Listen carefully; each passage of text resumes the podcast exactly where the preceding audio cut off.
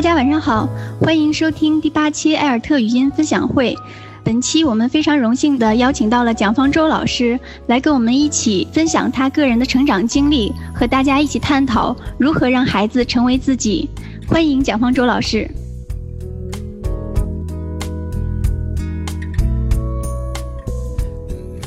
嗯，大家好，我是蒋方舟。嗯，我不好意思，我不知道是就是直接这样说是不是可以，还是需要再做什么设置呢？哦，直接这样说是只能说六十秒，还是可以说很长时间呢？不好意思。那大家好，我是蒋方舟。嗯，就是像大家了解到的一样，然后。这回分享的题目叫做“如何成为自己”。那因为我从小到大，其实我并不觉得自己，嗯，虽然一直在写作，虽然比起同龄人可能看起来经验更丰富，但我觉得对于我来说，其实我所做的只有一件事，就是，嗯，很努力的成为了自己应该成为的样子。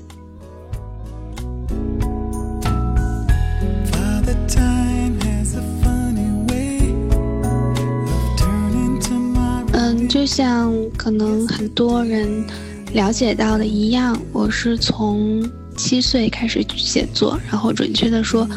不到六岁就开始写作。那我最早写作的原因呢，其实也是跟父母有着很大的关系。我的父亲是一个警察，然后呢，我的母亲是一个中学的老师。那我的母亲其实，在呃，我出生之前是一个很喜欢写作的这样的文艺青年，但很可惜，他并不是一个成功的文艺青年。他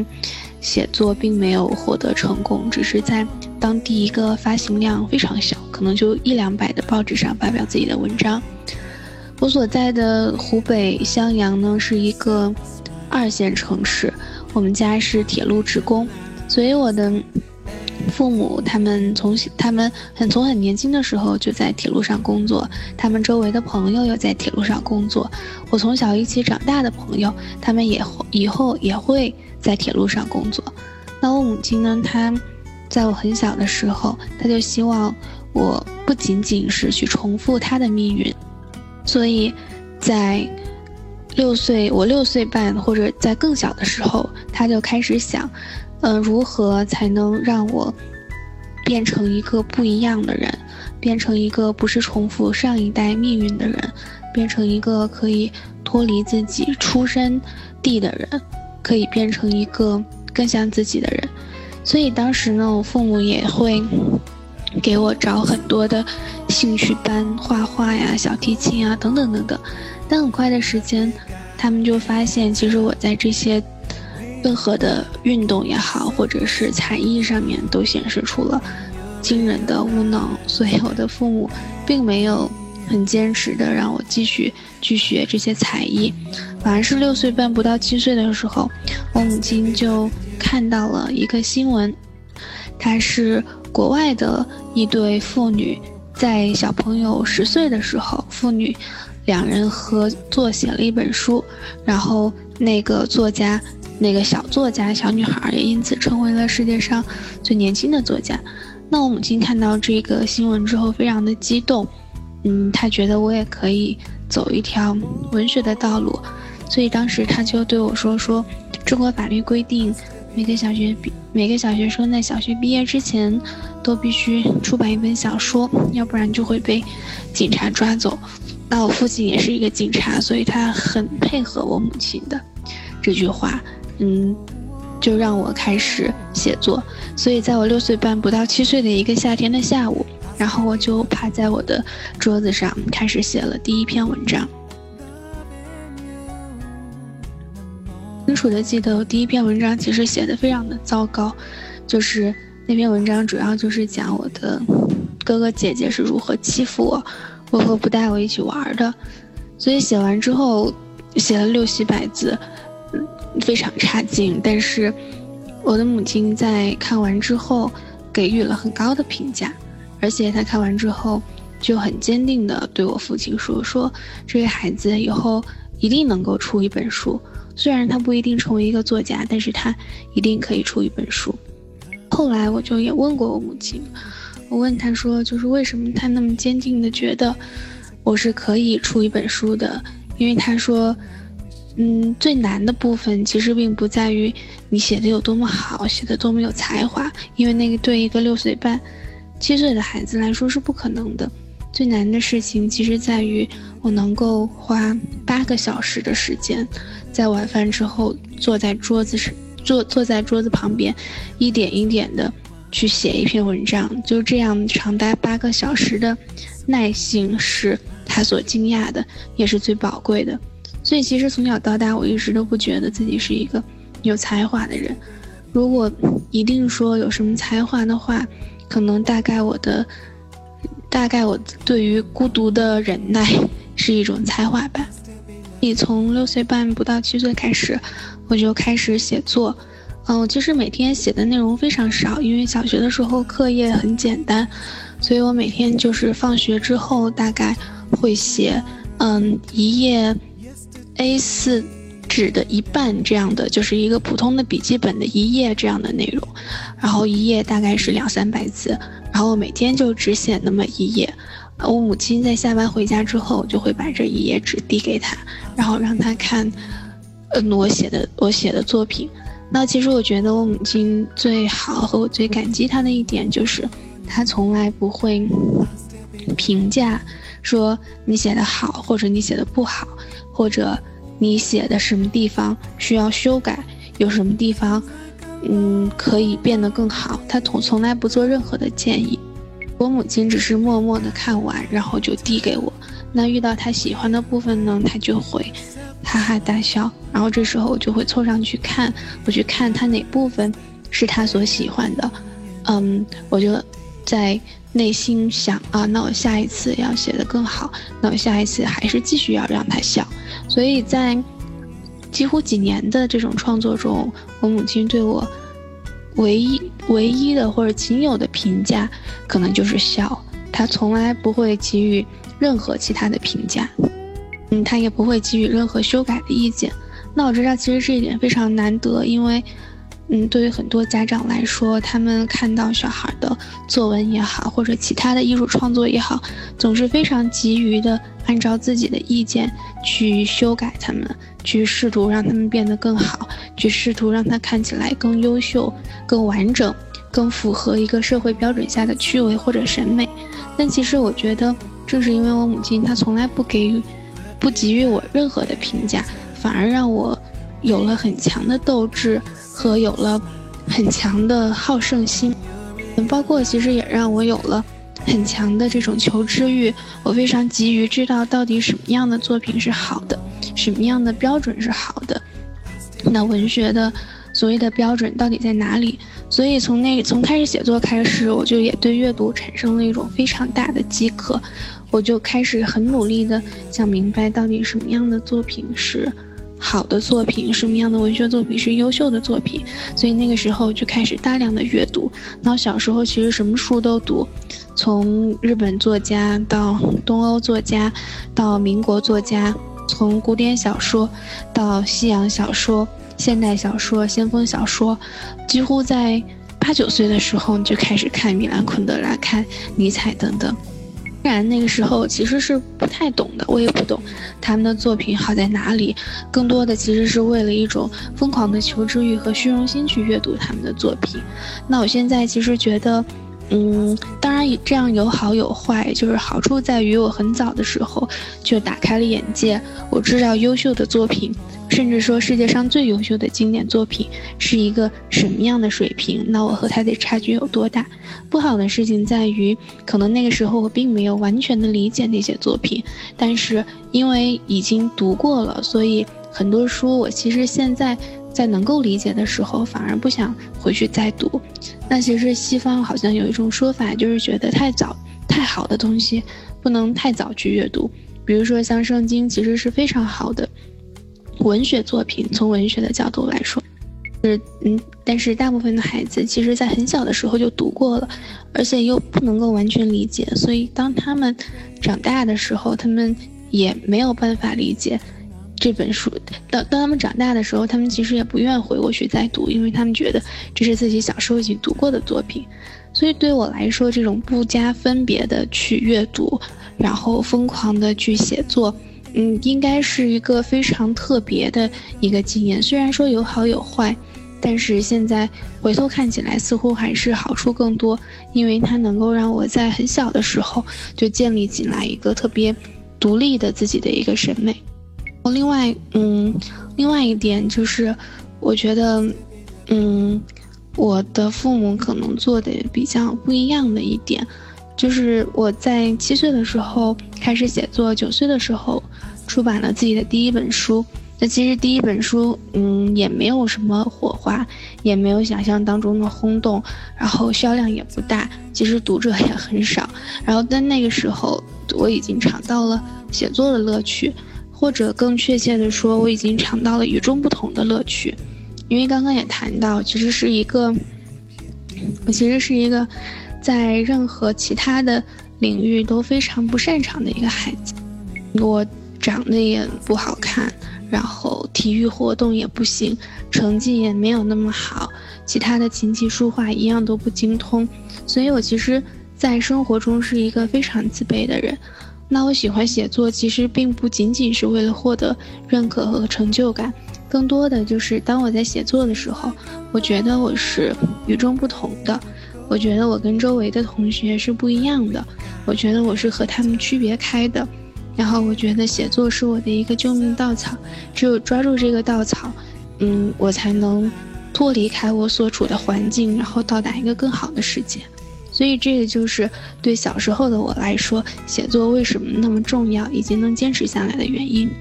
所以，出版第一本书之后，然后那时候虽然没有多大的反响，但是已经开始创作自己的第二本书。那出版第二本书的时候，嗯，其实那时候我跟我父母有了一个很严重的分歧。是因为当时第一本书其实出版的我并不满意，无论是印刷呀，甚至是印书啊，因为我当时第一本书整个的稿费只有人民币八百块钱，然后呢，其中大部分的费用是因为那本书的插图全部是我自己画的，所以其中有五六百块钱都是付给我那个插图的，就是付给我当做那个插图的费用，然后为了感谢那个。出版我的出版我书的编辑，然后的赏识，父亲还给那个编辑买了一千块钱的毛毯，所以其实第一本书的出版我是有亏了两百块钱，所以那个时候出版第二本书的时候，我就对我的父母非常不满，我觉得，嗯，就是这本书不能再赔钱了，然后你们应该怎么怎么谈，然后我当时我父母听了我提了各种要求。一一气之下说我不管你了，你自己去跟出版社谈。所以在出版第二本书的时候，完全是我一个人，那时候才十二岁，然后开始跟出版社去谈、去沟通，我要什么样的呃出版的设计，然后大概要一个什么样的印书，然后要一个什么样的宣传。虽然那个时候什么都不懂，但是一切自己希望参与到这个决定的流程当中。所以我觉得这个也是，嗯。也是所谓的成为自己的一部分，就是很小的时候我就知道，那其实人生大部分的时间都是需要自己负责的。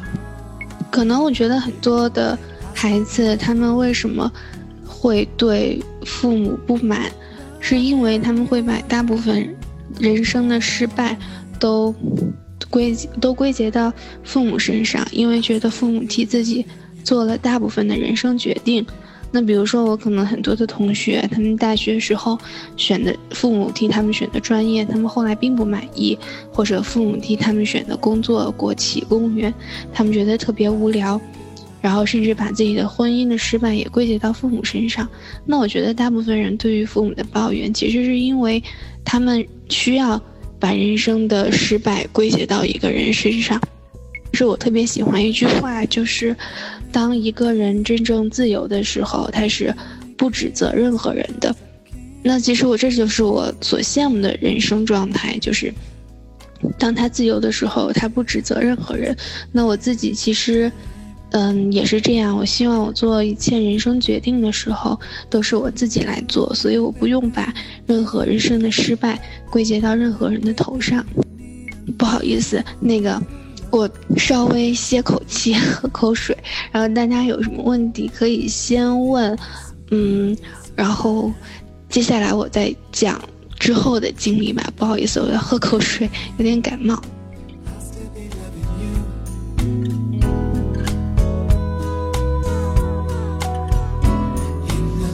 蒋老师您好，在学习和生活中需要做决定的时候，孩子有自己的想法和主见，请问这时候家长应该给予一个什么样的态度呢？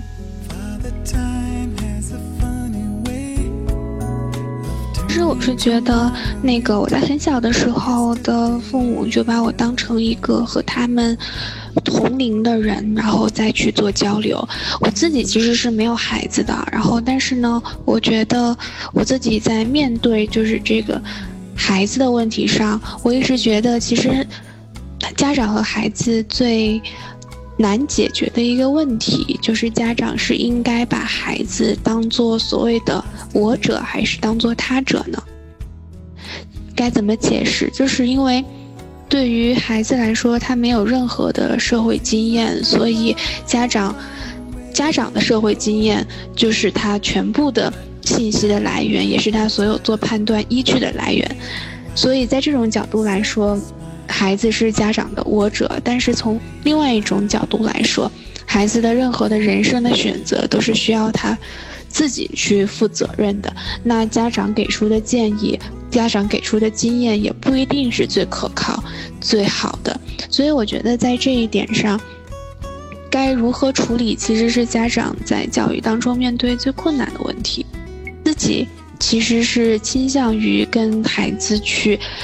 以孩子的意见为主导的去交流，就是把任何他做决定之后可能出现的选择和后果告诉他，然后让他自己去做一个判断和决定，就是失败的结果也好，然后去告诉他。嗯，然后让他自己去选择要不要承担这样的结果，因为人生大部分的选择其实都是有牺牲的，不可能存在十全十美的选择。那这一点作为孩子来说，其实也应该很早的就要体会到和了解到这一点。我觉得可能我的父母，尤其是我的母亲，在这一点上可能做的最好的，就是她在我小的时候其实是相对来说比较强势的，包括要求，呃。嗯，对我写作上那个持续性的要求，然后对我完成作品的要求，其实是比较强势的。到后来我在青春期的时候，我觉得自己非常的不快乐，而且我觉得这种不快乐是由写作所造成的。我觉得我也没有办法再快乐起来，所以我就跟我母亲就是很长时间很很深入的去谈过这个问题。那我母亲后来也承认，她其实在教育中也犯了很大的错误，就是她一直要求我。嗯，不能说成功，但是要求我成事儿，就是一定要把一件事儿就是做到完成。在这个过程中，我并不快乐，所以我母亲后来也承认，她，她是犯了错误，她的经验也不一定对。那她后来跟我说，在我青春期的时候，她对我说，从此以后。我青春期的时候对我说：“从此以后，我不要求你成功或者成事，我只需要你做一个快乐的人。”所以，他其实是跟我一起在成长，然后跟我一起，